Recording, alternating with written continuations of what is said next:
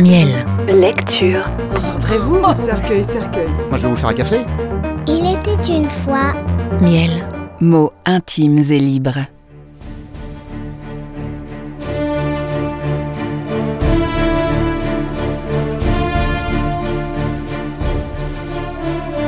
Le comte de Monte Cristo.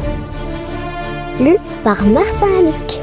Chapitre 10 Le petit cabinet des Tuileries.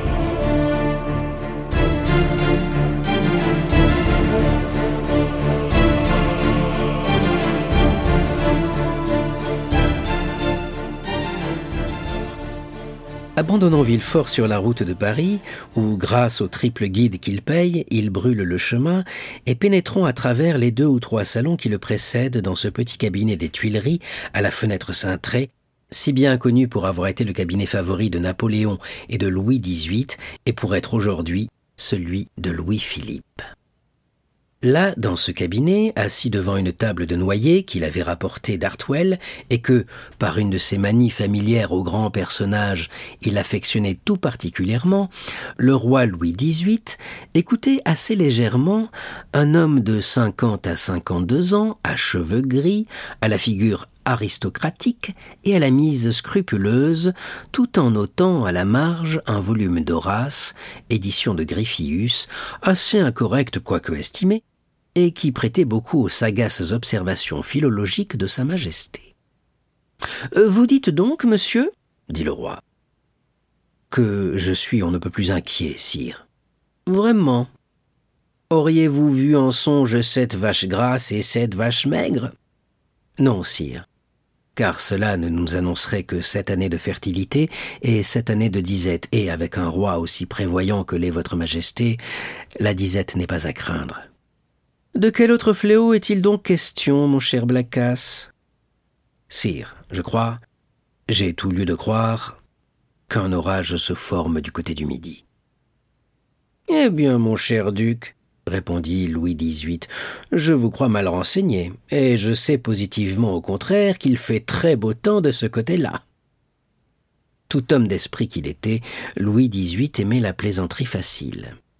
Sire, dit M. de Blacas, ne fût-ce que pour rassurer un fidèle serviteur, Votre Majesté ne pourrait-elle pas envoyer dans le Languedoc, dans la Provence et dans le Dauphiné des hommes sûrs qui lui feraient un rapport sur l'esprit de ces trois provinces? Canimus sourdis, répondit le roi, tout en continuant d'annoter son Horace. Sire, répondit le courtisan en riant, pour avoir l'air de comprendre les mystiches du poète de Vénus, votre Majesté peut avoir parfaitement raison en comptant sur le bon esprit de la France, mais je crois ne pas avoir tout à fait tort en craignant quelque tentative désespérée. De la part de qui? De la part de Bonaparte, ou du moins de son parti. Mon cher Blacas, dit le roi, vous m'empêchez de travailler avec vos terreurs. Et moi, sire, vous m'empêchez de dormir avec votre sécurité. Attendez, mon cher, attendez, je tiens une note très heureuse sur le pastor quum traeret. Attendez, et vous continuerez après. Il se fit un instant de silence, pendant lequel Louis XVIII inscrivit, d'une écriture qu'il faisait aussi menue que possible, une nouvelle note en marge de son Horace. Puis, cette note inscrite Continuez, mon cher duc dit-il en se relevant, de l'air satisfait d'un homme qui croit avoir eu une idée lorsqu'il a commenté l'idée d'un autre. Continuez, je vous écoute. Sire, dit Blacas, qui avait eu un instant l'espoir de confisquer Villefort à son profit, je suis forcé de vous dire que ce ne sont point de simples bruits dénués de tout fondement, de simples nouvelles en l'air, qui m'inquiètent. C'est un homme bien pensant, méritant toute ma confiance, et chargé par moi de surveiller le midi. Le duc hésita en prononçant ces mots, qui arrive en poste pour me dire Un grand péril menace le roi, alors je suis accouru, sire.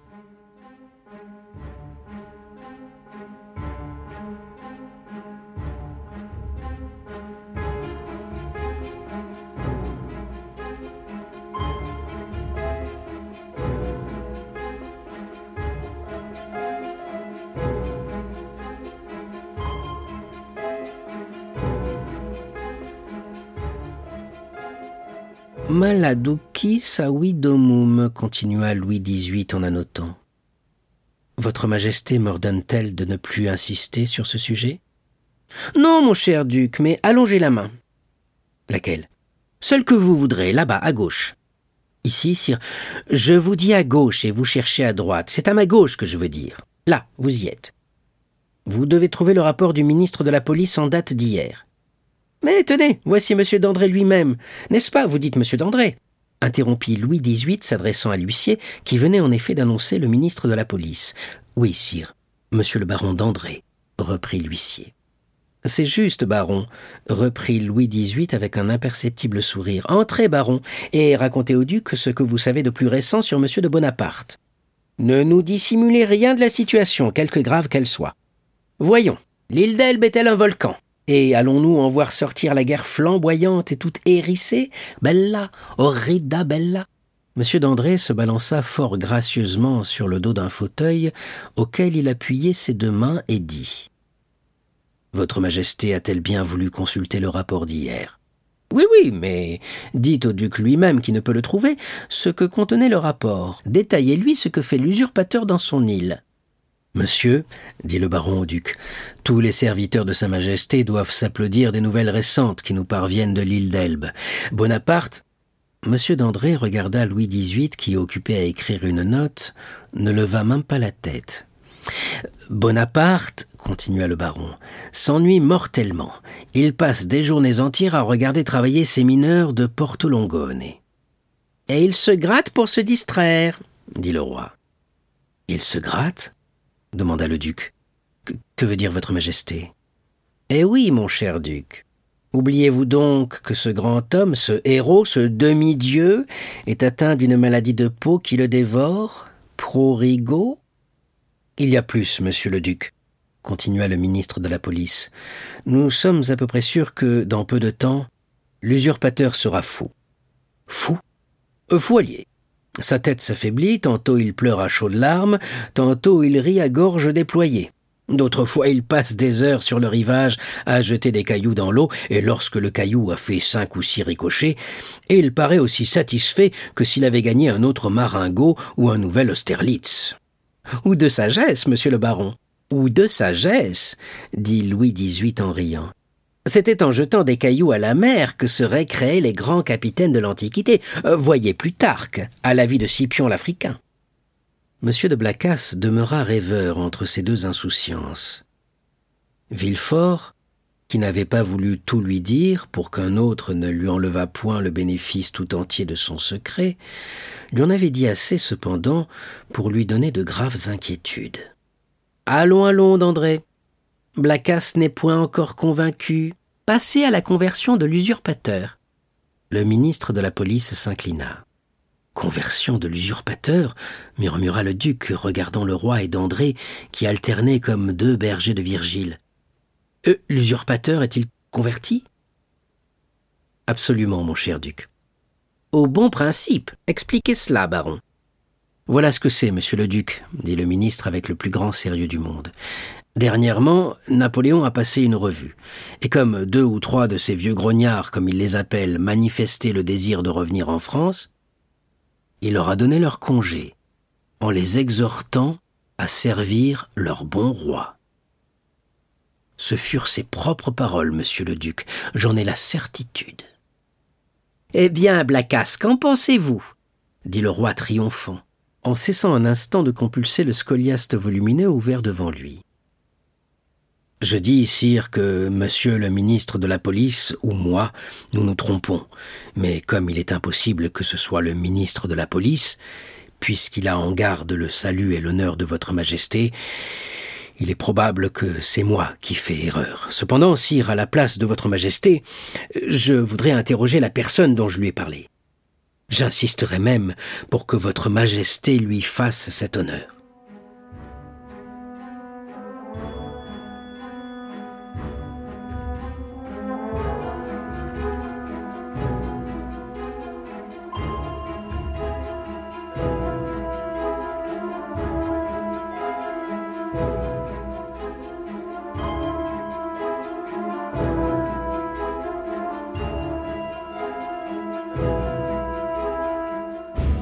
Volontiers, duc. Sous vos auspices, je recevrai qui vous voudrez. Mais je veux le recevoir les armes en main. Monsieur le ministre, avez-vous un rapport plus récent que celui-ci?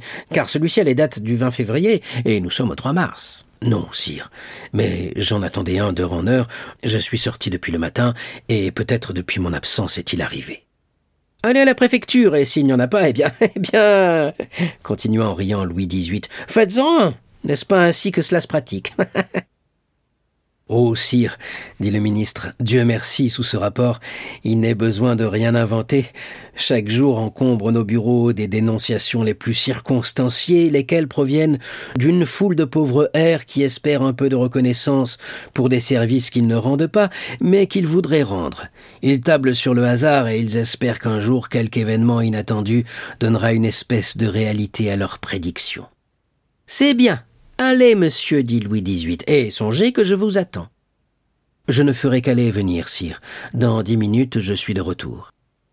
Et moi, sire, dit monsieur de Blacas, je vais chercher mon messager. Attendez donc, attendez donc, dit Louis XVIII. En vérité, Blacas, il faut que je vous change vos armes. Je vous donnerai un aigle aux ailes déployées, tenant entre ses serres une proie qui essaye vainement de lui échapper, avec cette devise. Tenax. Sire, j'écoute, dit M. de Blacas, se rongeant les poings d'impatience. Je voudrais vous consulter sur ce passage. Molli fugies en ellitu. Vous savez, il s'agit du cerf qui fuit devant le loup. N'êtes-vous pas chasseur et grand louvetier? Comment trouvez-vous à ce double titre le molli en ellitu Admirable, sire, mais mon messager est comme le cerf dont vous parlez car il vient de faire deux cent vingt lieues en poste, et cela en trois jours à peine. C'est prendre bien de la fatigue et bien du souci, mon cher duc, quand nous avons le télégraphe qui ne met que trois ou quatre heures, et cela sans que son haleine en souffre le moins du monde. Ah, sire, vous récompensez bien mal ce pauvre jeune homme qui arrive de si loin et avec tant d'ardeur pour donner à votre majesté un avis utile. Ne fût-ce que pour monsieur de Salvieux qui vous le recommande, recevez-le bien, je vous en supplie. Monsieur de Salvieux, le chambellan de mon frère? Lui-même. En effet, il est à Marseille. C'est de là qu'il m'écrit. Vous parle-t-il donc aussi de cette conspiration? Non, mais il me recommande monsieur de Villefort et me charge de l'introduire près de votre majesté. Monsieur de Villefort? s'écria le roi. Ce messager s'appelle donc monsieur de Villefort? Oui, sire. Et c'est lui qui vient de Marseille? En personne. Que ne me disiez-vous son nom tout de suite? reprit le roi en laissant percer sur son visage un commencement d'inquiétude. Sire, je croyais ce nom inconnu de votre majesté. Non pas, non pas, Blacas. C'est un esprit sérieux, élevé, ambitieux surtout. Et par Dieu, vous connaissez le nom de son père. Son père? Oui, Noirtier. Noirtier, le Girondin? Noirtier, le sénateur? Oui, justement. Et votre majesté a employé le fils d'un pareil homme Blacas, mon ami, vous n'y entendez rien. Je vous ai dit que Villefort était ambitieux. Pour arriver, Villefort sacrifiera tout, même son père. Alors, sire, je dois donc le faire entrer? À l'instant même, duc, où est-il? Il doit m'attendre en bas dans ma voiture. Allez me le chercher. J'y cours. Le duc sortit avec la vivacité d'un jeune homme. L'ardeur de son royalisme sincère lui donnait vingt ans. Louis XVIII resta seul, reportant les yeux sur son aura entr'ouvert et murmurant Justum etenasem propositi virum. M. de Blacas remonta avec la même rapidité qu'il était descendu, mais dans l'antichambre il fut forcé d'invoquer l'autorité du roi. L'habit poudreux de Villefort, son costume, où rien n'était conforme à la tenue de cour, avait excité la susceptibilité de M. de Brézé, qui fut tout étonné de trouver dans ce jeune homme la prétention de paraître ainsi vêtu devant le roi. Mais le duc leva toutes les difficultés avec un seul mot ordre de Sa Majesté. Et malgré les observations que continua de faire le maître des cérémonies, pour l'honneur du principe, Villefort fut introduit.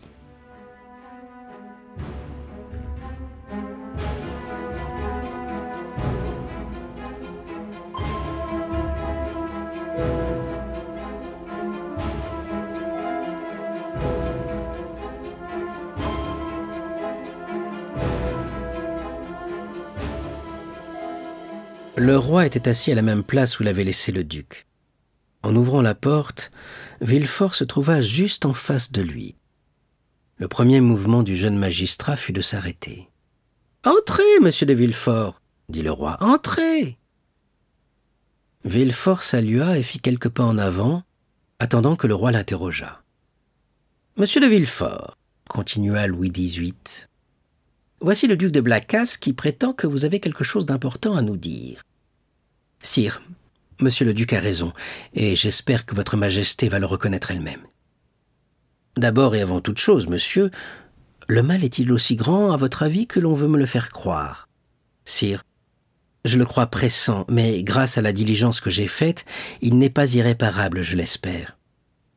Parlez longuement si vous le voulez, monsieur, dit le roi qui commençait à se laisser aller lui-même à l'émotion qui avait bouleversé le visage de monsieur de Blacas et qui altérait la voix de Villefort. Parlez, et surtout commencez par le commencement. J'aime l'ordre en toutes choses. Sire, dit Villefort, je ferai à votre majesté un rapport fidèle. Mais je la prierai cependant de m'excuser si le trouble où je suis jette quelque obscurité dans mes paroles. Un coup d'œil jeté sur le roi, après cet exorde insinuant, assura Villefort de la bienveillance de son auguste auditeur, et il continua. Sire, je suis arrivé le plus rapidement possible à Paris pour apprendre à votre majesté que j'ai découvert, dans le ressort de mes fonctions, non pas un de ces complots vulgaires et sans conséquences, comme ils s'entrament tous les jours dans les derniers rangs du peuple et de l'armée, mais une conspiration véritable, une tempête qui ne menace rien de moins que le trône de votre majesté.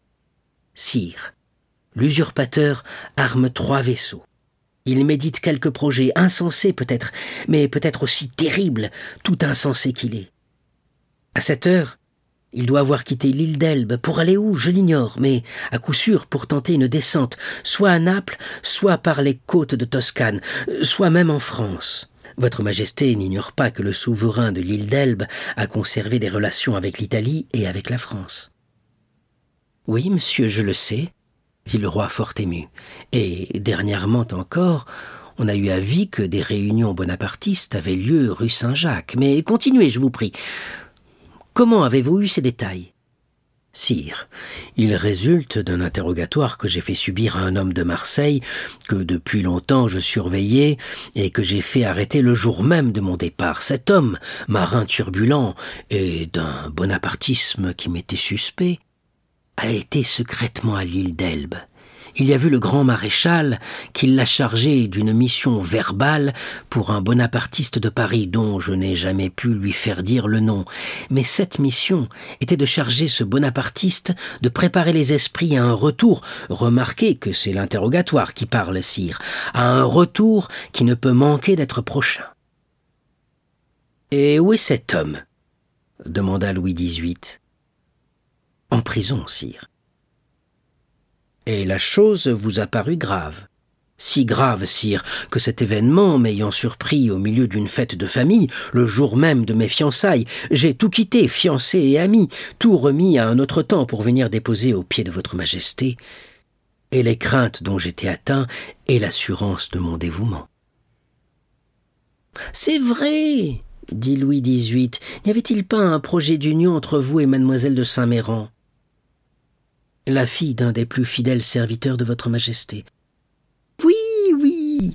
Mais revenons à ce complot, monsieur de Villefort. Sire, j'ai peur que ce ne soit plus qu'un complot. J'ai peur que ce ne soit une conspiration.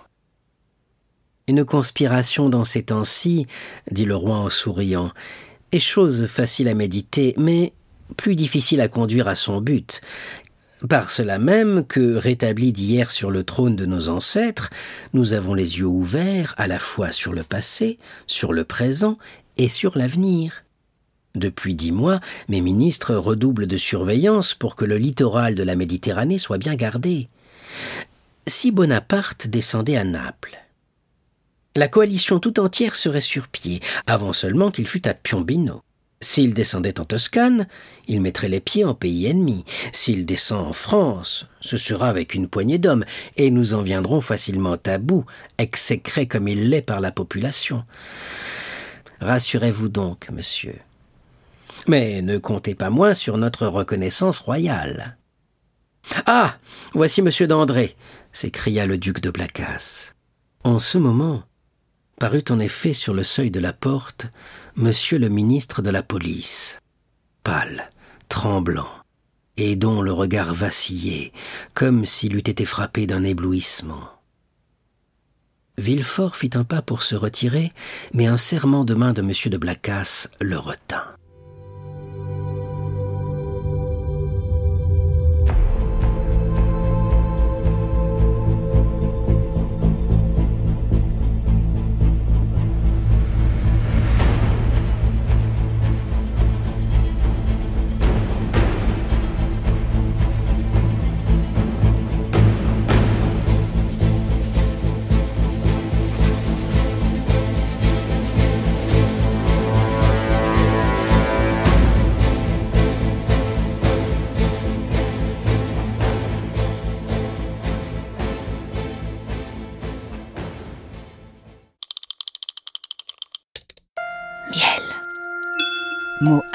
Et libres.